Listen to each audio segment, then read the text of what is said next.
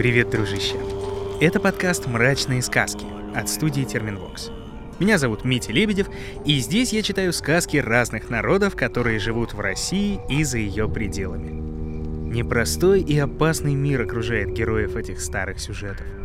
Им постоянно нужно полагаться на хитрость и остроумие, иначе можно потерять и дом, и близких, да и с собственной головой распрощаться. На то они и мрачные сказки. Ну а пока не начали, на секундочку отвлечемся. Уже совсем скоро, 24 ноября, мы соберемся в баре «Декаданс» и устроим вечер мрачных сказок. Там будут и жуткие фольклорные сюжеты о потустороннем и мистическом, и пугающие чудовища с мертвецами всякими. А помимо развлекательной сказочной части будет и немного познавательного. О том, как связан мир мрачных сказок с эстетикой декаданса. Не зря же мы именно в таком баре собираемся. Пока я буду все это рассказывать, тебе, дружище, тоже будет чем заняться. Тебя ждут разные мрачно-сказочные активности, вкусное меню и тематические коктейли, аккурат в тему вечера. По ссылке в описании найдешь все необходимое. И как попасть в бар Декаданс, и что будет в программе, и сколько места осталось. Если билеты уже раскупили, не отчаивайся, потому что и я лично, и вся команда мрачных сказок в полном составе будем рады видеть тебя, дружище, уже после официальной части с 21.30 и до позднего вечера. Сможем пообщаться, потусить, поесть, попить и даже, наверное, немного потанцевать. Правда, так как это бар, пустят туда только тех, кому уже есть 18. Ну что поделаешь. Увидимся, дружище. И давай, наконец, приступать. Сегодня будем читать не одну, а сразу несколько сказок. И рассказывают их не только в России, но и почти во всей Восточной Европе. От Балтийского до Черного моря. По такому случаю выпуск объявляется необычным, и читать сказку мы будем не одни, а вместе с гостем. Сегодня у нас в «Мрачных сказках» журналист и публицист, политический и общественный деятель, телеведущий и участник интеллектуальных шоу, эрудит с большой буквы Анатолий Вассерман. Анатолий Александрович, добрый день. Здравствуйте. Огромное вам спасибо, что согласились к нам прийти. Анатолий Александрович, мы вот традиционно с нашими гостями перед непосредственно сказкой говорим об их детстве, но вот я вам честно признаюсь, мне как-то довольно сложно вас представить маленьким мальчиком. Да, вот не знаю почему, но как-то так получается. Ну, было и такое. Было и такое, да.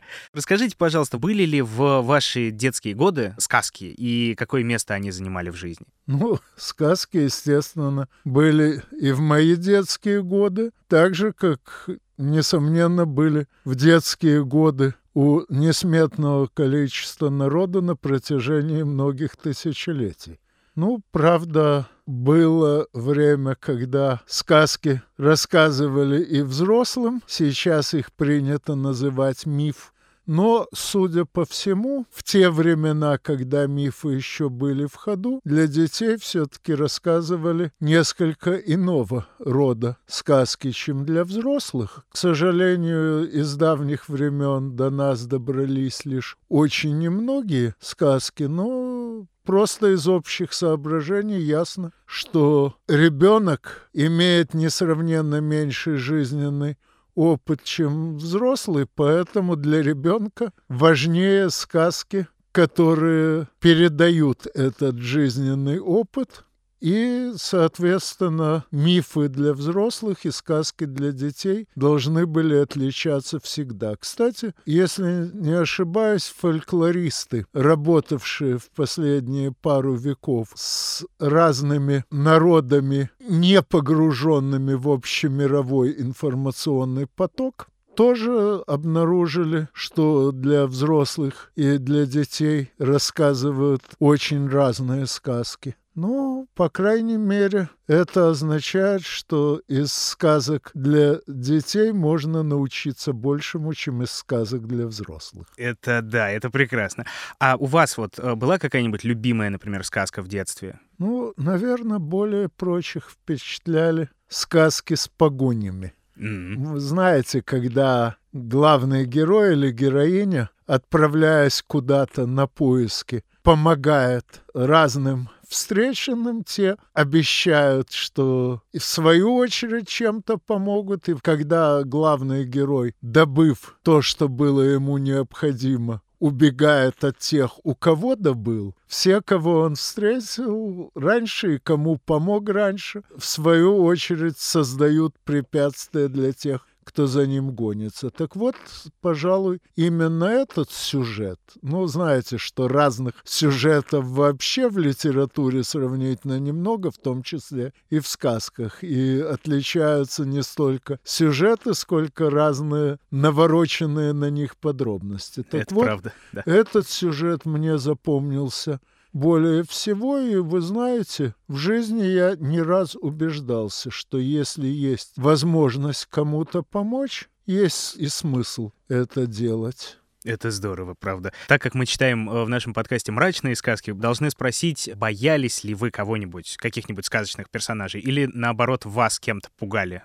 Ну, кого-то, наверное, боялся, но сейчас уже это толком не помню. С детства запомнился, пожалуй, только один хороший совет от всяких страхов. Я в детстве спал довольно неспокойно и часто просыпался в ходе сюжета, а сны иной раз бывают и очень страшными. Мне мама дала очень хороший совет, когда я в очередной раз проснулся от чего-то страшного и в ужасе, проснувшись, заорал. Мама сказала, что если проснулся в страшном сне, надо немедленно поглядеть на что-нибудь более-менее светлое, хотя бы просто в окно. Действительно сработало. Действительно, я убедился, что если, проснувшись от страшного сна, поглядеть на что-то светлое, сразу же страх исчезает, и, возможно, как раз благодаря этому я свои страшные сны толком и не помню. Отличный совет. Дружище, если что, записывай. Действительно помогает. Анатолий Александрович, такой еще момент. Мы вот очень часто в сказках, которые читаем, мы сталкиваемся с э, такой ситуацией, что есть герой, чаще всего он не богатырь, не воин, а обычный самый человек, и натыкается он действительно на что-нибудь страшное, на какое-нибудь чудовище, на змея, великана, которого вот силой победить практически невозможно. И главный герой идет на хитрость, получается, да, чтобы одолеть врага остроумием, умом, мудростью и чем-то вот таким. Вот как вы считаете, такая мысль, э, насколько она действительно полезна для маленьких и для не очень маленьких тоже читателей? Читателей? Ну, к сожалению, далеко не всегда удается одолеть силу только умом, без привлечения другой силы. Но, правда, чем больше ума, тем больше находишь возможности привлечь на свою сторону силы, превосходящие противника. Но, кроме того, вот опять же один из базовых сюжетов когда идет добрый молодец одолевать какое-нибудь зло безмерное, это самое зло отправляет, чтобы остановить его, кого-нибудь из своих мелких подельников. Ну, добрый молодец этого мелкого подельника сокрушает после изрядных усилий. Ну и, естественно, сам при этом крепчает и умнеет – Соответственно, продолжает движение, зло безмерное отправляет против него подельника побольше, добрый молодец и его одолевает, и на этом опыте учится и так далее, и так далее. И в конце концов, когда он добирается до вот этого самого зла безмерного, он и сам уже крут безмерно и с этим злом справляется. Причем сюжет очень бродячий. Если вы вспомните, скажем, компьютерные стрелялки типа «Замка Вольфенштайн» или «Дума», вы увидите, что там сюжет развертывается таким же образом. Так вот, спрашивается – а почему это самое зло безмерное не сокрушило добромолодца в самом начале его пути, а наоборот высылало против него, по сути, ходячие тренажеры? Хм. Да потому, что большинству тех, кто надеется это самое зло сокрушить, и тренажеров хватало, чтобы убояться и повернуть во свояси. Так что среди прочих качеств, нужных добру молодцу, есть и умение учиться, и упорство, позволяющее не сворачивать при первых же трудностях. И это уже не сказка, а самое что ни на есть суровая реальность. Замечательно. Как раз, собственно, об этом у нас и сегодняшняя сказка. И о мудрости, и о, об обучении, и о терпении, и о, да, как раз-таки способности никуда не сворачивать. Похожие сюжеты как раз встречаются и в русских сказках, и у северных, у южных славян, и в сказках российских поляков и евреев, вот в таком фольклоре. В общем, много где. Так что, не особенно растягивая, переходим к ней, к сказке.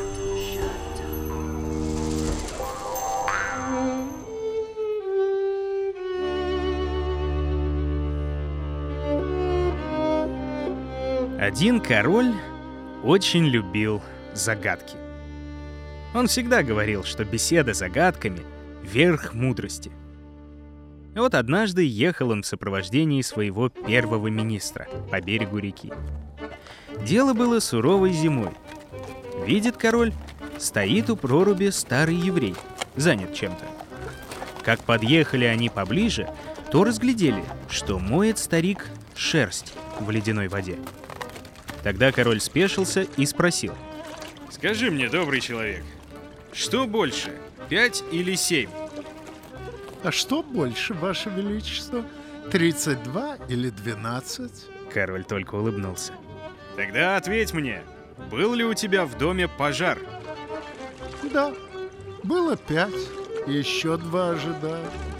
«Если я пришлю тебе голубя, сумеешь ли ты его ощипать?» «Присылай». Сам увидишь.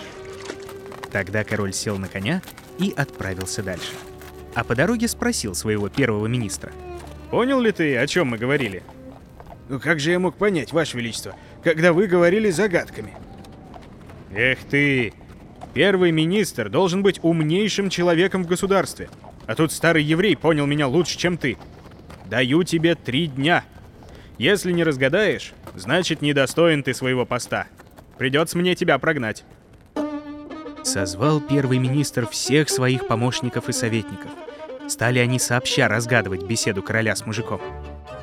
Бились, бились, но так ничего и не добились. Пришлось первому министру позвать старика к себе во дворец. «Скажи мне, что означают те загадки, которые вы с королем друг другу загадывали?» Старик хитро улыбнулся. «Скажу», Объясню тебе все подробно, но только за 500 золотых. Что? Это же безобразие! Столько денег за несколько ответов! Если для тебя это дорого, не плати. Сказал так и, спокойно повернувшись, ушел домой. Вот прошло два дня. Наступил последний срок, назначенный королем. Снова послал первый министр за стариком — вот тебе деньги, как и просил. Быстро говори, что означают ваши вопросы и ответы. Ну, это очень просто. Когда король увидел, как я мою шерсть в холодной воде, он спросил меня, что больше, пять или семь. Этим он хотел сказать. Разве тебе не хватает семи теплых месяцев, чтобы мыть шерсти в холодные пять? А мой ответ был таков. Что больше, 32 или 12? То есть мои 32 зуба съедают больше, чем я зарабатываю за 12 месяцев. Вот и вынужден работать даже в холодное время. Потом король спросил, был ли у меня пожар. Он хотел узнать, выдавал ли я замуж дочерей. Ведь когда бедняк выдает дочку замуж, он после этого гол, как после пожара. Я ему на это ответил, у меня уже пять раз был пожар, и еще два ожидаю. Ну, тут, думаю, ты и сам все поймешь. И под конец король спросил меня, если я пришлю тебе голубя, сумеешь ли ты его ощипать, на что я ответил, присылай, сам увидишь. И, как видишь, ваше благородие, он прислал мне тебя. А уж хорошо ли я тебя ощипал, судить тебе. Понял министр, как хитро провел его старик да делать нечего. Поехал назад к королю и все как было рассказал. Король только рассмеялся и великодушно оставил министра при дворе. А тот затаил злобу на старика. Прошла зима, наступила весна. Снова отправился король в путь вместе с первым министром. Вот проезжают они у большой дороги и видят, все тот же старый еврей засевает полянку. Спешился король, подошел к нему. «Скажи-ка, добрый человек, много ли ты с этой полянки пользы получаешь?» При хорошем урожае, Ваше Величество, рублей с 80 будет. Да только не остается от них ничего. Ну а куда же ты эти деньги деваешь? 20 рублей в подать вношу, 20 долгу плачу, 20 взаймы даю, да 20 за окно кидаю. Тут даже король задумался. Подошел совсем близко к старику и говорит ему на ухо. «Ну, растолкуй же мне, братец, какой это ты долг платишь? Кому взаймы даешь и зачем за окно кидаешь?» Ну что ж вы, ваше величество, тут все просто. Долг плачу, немощного отца содержу. Как он меня растил, так теперь и я ему отплачиваю. Взаймы даю, сына кормлю. И как у меня уж сил не останет, будет он мне займ отдавать. А за окно кидаю, дочь питаю. Уйдет она в другую семью, и не видать мне тех денег, как своих ушей. Ох, правда твоя. Славную ты загадку мне загадал. Достойную кошеля с золотом. Бери. Да только смотри, никому другому отгадки не давай. Кто бы ни спрашивал, никому не говори. Только при моем лице можешь раскрыть эту тайну. Сел король на коня и отправился дальше. А первый министр за ним плетется и про себя усмехается. Слышал он последние королевские слова, что никому старик не должен тайну открывать и решил расквитаться за былые обиды. Король тем временем вернулся в столицу и созвал всех своих министров. «Разгадайте-ка мне одну загадку. Видел я по дороге старого еврея, он полянку засевал. Рассказал мне, что получает с урожая 80 рублей. Да только 20 в подать возносит, 20 долгу платит, 20 взаймы дает, да 20 за окно кидает. Кто из вас разгадает эту загадку, того больших почестей и наград удостою. Думали советники и генералы, головы ломали. А первый министр украдкой вышел из зала, оседлал коня и галопом поскакал в деревню, к дому старика. Улыбнулся было при виде министра старик, но почуял неладное. И правда, слез первый министр с коня и выхватил меч. «Говори, злодей!» Говори отгадку, не то здесь же с головой своей расстанешься. Э, мне головы своей не жаль. Долго ношу ее по белу свету. А, ты так. Тогда по-другому будет. Сохранишь ты свою голову на плечах, чтобы мог своими глазами видеть, как дом твой горит, как дети плачут, как старые родители раньше срока в могилу сходят.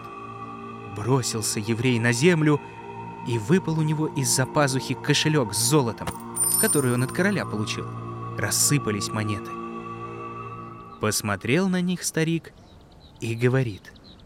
«Воля твоя, расскажу тебе все». Получил ответ первый министр и отправился в столицу.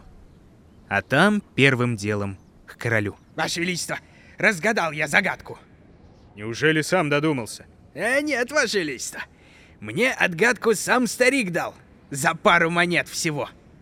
Ах, вот как. Привести его ко мне. Приволокли бедного старика во дворец. Поставили на колени перед троном.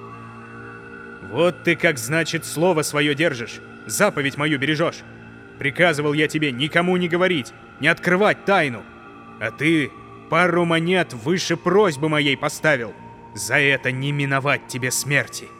Ваше Величество, я ни в чем не виновен, ведь слышал я ваши слова. Только при моем лице можешь раскрыть эту тайну. С этими словами вынул старик из-за пазухи золотую монету. А на ней королевский профиль отпечатан. Вот при лице вашего величества и раскрыл я эту тайну. Поднес король золотой к лицу и расхохотался.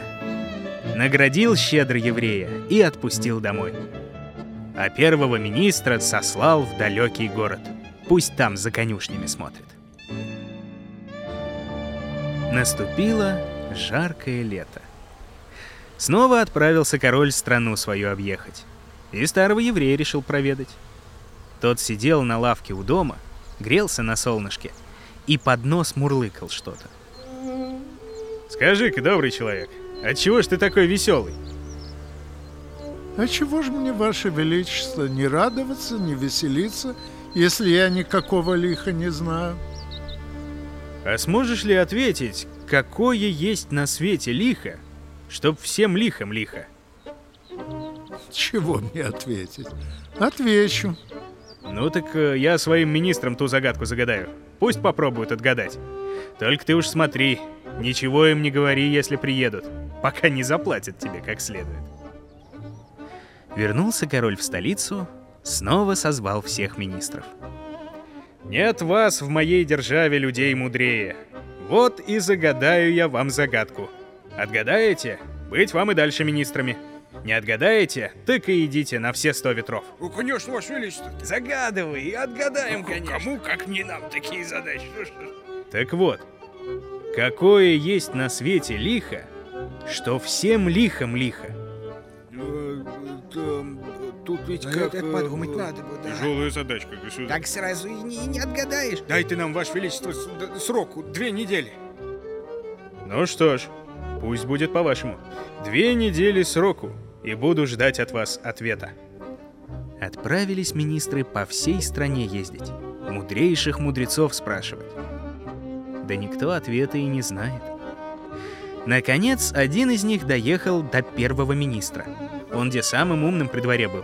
Вдруг он знает. Рассказал ему о загадке королевской. А первый министр сразу понял, что без старого еврея тут не обошлось. Это, если отгадаю загадку, наверняка король меня снова первым министром сделает. Только тут надо хитрее, чтобы самому в накладе не остаться. А, и старику отомстить. Слыхал я, есть на свете один старик. Говорят, он лихо не знает. Надо бы тебе съездить к нему да разузнать. Ну а раз я тебе помог, то и ты мне помоги. Даст тебе отгадку, ты и мне расскажи. Поехал придворный к дому старика. Слез с коня, говорит. Послушай-ка, старик, э, загадки умеешь отгадывать? Смотря какие, Ваше Благородие. Ну вот, например, э, какое есть на свете лихо, что всем лихом лихо? Тьфу, я и не такие загадки отгадывала, над это и думать нечего. Министр аж глаза вытаращил. Ну так чего же ты ждешь? Жду. Жду, когда ты мне сотню золотых дашь. Затрясся министр от жадности. Да делать нечего. Срок уж подходит. Да и чин сохранить хочется. А старик, видно, не шутит. Ну, ну ладно, твоя взяла. Получай сотню золотых. Премного благодарен, Ваше Благородие. Ну? Нет хуже лиха, чем злые соседи. Это на свете первое лихо. Вернулся придворный к первому министру. Отгадал старик. Как есть отгадал. Ну так и что же он сказал? Ха, я ему за это сотню золотых отдал. А у меня лишних денег, знаешь ли, нет. Бесплатно тайну не получил, бесплатно и не отдам. Сжал кулаки первый министр. Да делать нечего. Но вот на другой день приезжает к нему другой придворный. Все так же наускивает его первый министр на старика. Все так же просит поделиться с ним разгадкой. И тому старик заломил сотню золотых. А как раскошелился придворный, сказал ему. Нет больше лиха, чем злая жена. И снова не узнал ответа первый министр. Так срок подходил к концу. Чует первый министр, что утекает у него сквозь пальцы его старый чин. Собрался с духом, натянул капюшон поглубже и отправился к старику. Этот хоть бы не узнал, старый черт. Эм, Доброго тебе здоровья, мил человек. И тебе не хворать, господин прохожий. Э, Слыхал я от людей, что не сыскать во всем нашем государстве э, человека мудрее тебя. и что по загадкам ты мастер. Многое люди говорят. Ну, тогда мне к тебе и надо. Слышал я одну загадку. Какое есть на свете лихо, что всем лихом лихо? Знаю я ответ. И за сотню золотых все как есть расскажу. А у первого министра кошель-то с недавних пор пустует. Не заработаешь много на конюшнях-то. Мил человек, ну давай хоть на 50 сойдемся. Тьфу, негоже торговаться, господин первый министр. А, узнал, узнал, злодей. Да я же у короля правая рука. Да ты мне вообще бесплатно отвечать должен. Бедному человеку я бы и за спасибо отгадал. А тебе не скажу, раз ты министр, раз уж ты правая рука, так и найдешь чем заплатить. Да ведь я же тебя разорю, негодяя. Оно и видно, что ты и у нищего сумму отнимешь. Я последний раз спрашиваю. 50 золотых и, и хватит с тебя за глаза. За 50 я и рта не раскрою. Ушел министр. Трясется от злости. Поехал по соседям деньги занимать. Возвращается к старику. Вот тебе сотня. Подавись. Э, нет. За сотню я уже не скажу, давай 200. Уж и ругал министр, и пугал, но ничего не добился. Снова занимать поехал. Вернулся. На, бери 200. 200? Нет уж, ваше благородие. Теперь хоть и тысячу давай, а все равно не скажу. А, что, забогател собака? Не, не забогател. Да надо было тебе в первый раз давать, сколько просил. Видит министр, дело плохо. Срок-то уже сегодня подходит. Вот уже собрал король придворных. Ответы их слушает. Бросился он тогда старику в ноги. Ну отгадай ты мне ту загадку. Ну смилуйся. Не отгадаешь мне, мне конец. Так и помру я на конюшник на этих проклятых. Ну проси, что хочешь. Ох, добрый человек. Коли так просишь, я тебе и без денег скажу. Только ты мне вот что сделай. Так удачи. И загадку отгадай, и денег не возьмет. И стоило только слезу пустить, вот и весь разговор. А, а, проси, проси, что хочешь. Что не прикажешь, все сделаю. Так посади меня на телегу, сам вместо коня впрягайся и вези к королю. Что ж ты, да что же ты, помилуй, на десятое село на себе отвезу, только не к королю. Увидит меня король в упряжи, мне же только сквозь землю от стыда провалиться будет. Как хочешь, гляди сам, а иначе не будет дела. Затрясся министр от злости. Видит, что делать-то нечего. Впрягся в оглобли и повез старика. А тот сидит на вазу и во весь голос распевает. Какое же на свете лихо, что всем лихом лихо. Да не кричи, ну, ну не кричи, ну что хочешь дам, только молчи, люди же смотрят. А старик не слушает, знай свое горлань. Какое же на свете лихо, что всем лихом лихо. Доехали они так до столицы. Услышал король голос старика. Выбежал на площадь вместе со всеми придворными. Первый министр от стыда и деваться куда не знает. А король спрашивает. «Хм, Скажи-ка мне, добрый человек, кто это тебя везет? Дурная голова, Ваше Величество. А дурная голова такое лихо, Ваше Величество. Хуже этого лиха и не сыщешь. Вот уж истинно всем лихом лихо. Густо покраснел первый министр и под хохот толпы сбежал из города. Больше никто его никогда не видел. А старого еврея король взял к себе в дворец. И с той поры служил он на посту первого министра. И не было мудрее советника при дворе. Вот так вот все и разрешилось. Анатолий Александрович, как вам сказка? Сразу напомнила еще о нескольких вещах.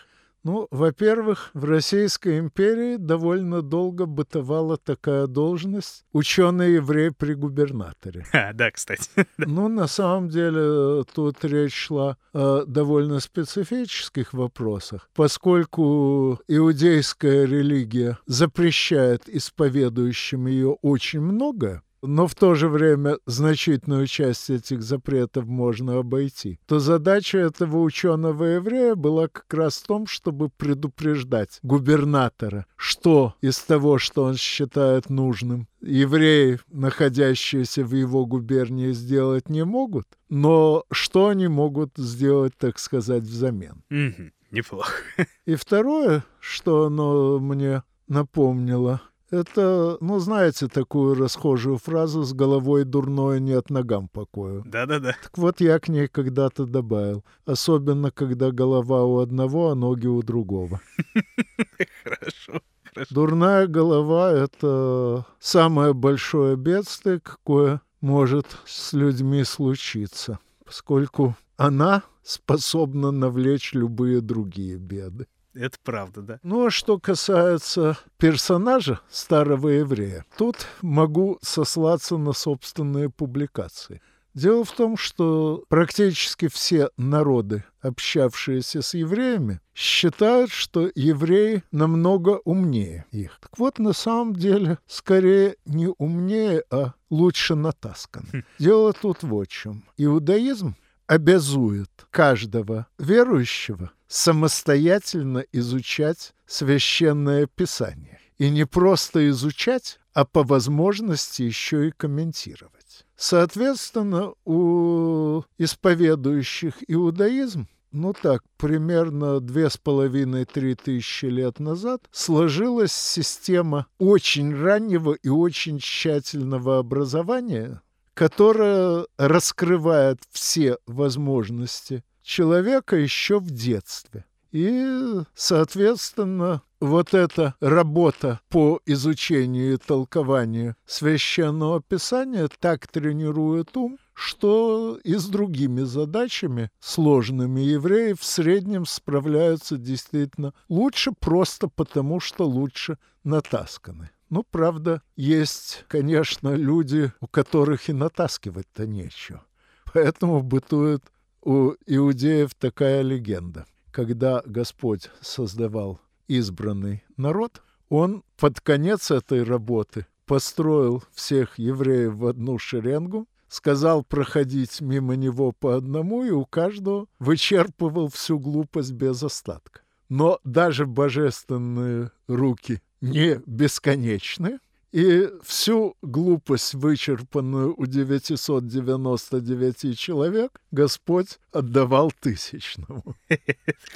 Так что выражение «тысячник» означает крайнюю степень глупости. Так вот, с учетом и моего собственного еврейского происхождения и наблюдений за множеством разнообразных умных людей, не только евреев, пришел я к выводу, что вот этот самый еврейский ум — это именно следствие очень раннего и очень активного образования. И сейчас, по мере того, как распространяются по всему миру и у всех народов более-менее неплохие системы образования. Все начали учить с молоду. Вот этот отрыв евреев от народов, среди которых они живут, заметно сократился, что меня, в общем-то, радует. Радует потому, что, да, у евреев нет былого преимущества, зато все народы начали развиваться быстрее. Но, тем не менее, знаете, в игровой тусовке, в интеллектуальных играх, очень популярен анекдот. Над входом в павильон прилета аэропорта Бен-Гурион висит плакат. Имея в виду, тут все такие умные. Это хорошо. Я действительно предпочитаю, чтобы все были такие умные. Это прекрасно. Анатолий Александрович, под конец нашей с вами беседы, если позволите мечту детства небольшую осуществить, задать вам э, вопрос из категории «Мрачные сказки» за 1500 или за сколько ну, хотите. Ну, попробуем. Да. Собственно, в сказках встречается такая уже довольно распространенная загадка из трех частей. Что на свете быстрее всего, на ваш взгляд? Человеческая мысль. Есть. Можешь за долю секунды вообразить себе, что происходит на другом конце Вселенной. Прекрасно. Вторая часть. Что на свете мягче всего? Усталость. Когда устанешь, на чем угодно заснешь, как на мягчайшей подушке, знаю по личному опыту. Любопытно. Кстати, в сказке был вариант «рука», потому что как бы мягко не спал, все равно руку подкладываешь. Как-то так. И э, последнее, что на свете жирнее всего? Тут призадумался потому что я уже килограмм 20 скинул, так что не могу сказать, что я жирнее всего. Мы, если что, не имели ничего в виду. Вот. Но подозреваю, что еда в чужой тарелке. Хм, хорошо, хорошо. Там была земля, потому что земля все родит, но, пожалуй, да, могу согласиться. Анатолий Александрович, спасибо вам огромное. Это было волшебно. Спасибо вам большое. Да. И вам спасибо и за сказку, и за быль. До свидания. Ну а я напомню, дружище, что это был подкаст «Мрачные сказки». В комментариях попрошу тебя написать, понравилась ли тебе и сказка, и гость. Попутно советуй, с кем еще было бы здорово почитать что-нибудь мрачное, ставь оценки и подписываться не забывай. Ведь новые мрачные сказки будут ждать тебя в мобильном приложении на сайте SoundStream, в Apple и Google подкастах, на Кастбоксе, Яндекс Музыке, на Spotify и на YouTube. А еще присылай свои любимые сказки. Как мрачные, так и просто красивые, грустные, веселые, любые. Лишь бы их можно было прочитать в этом подкасте. Ну а на сегодня все, дружище. Все. Находил и читал сказки Дмитрий Лебедев. Собирала их в звуки и украшала Ольга Лапина. Рисовала картинки и превращала в анимацию Елизавета Семенова. Отражала настроение наших волшебных персонажей музыка Полины Бирюковой. Искал самые народные песни Ваня Петрович. Уговаривал прийти к нам в гости Глеб Фадеев. А продюсировала все получившееся Кристина Крыжановская.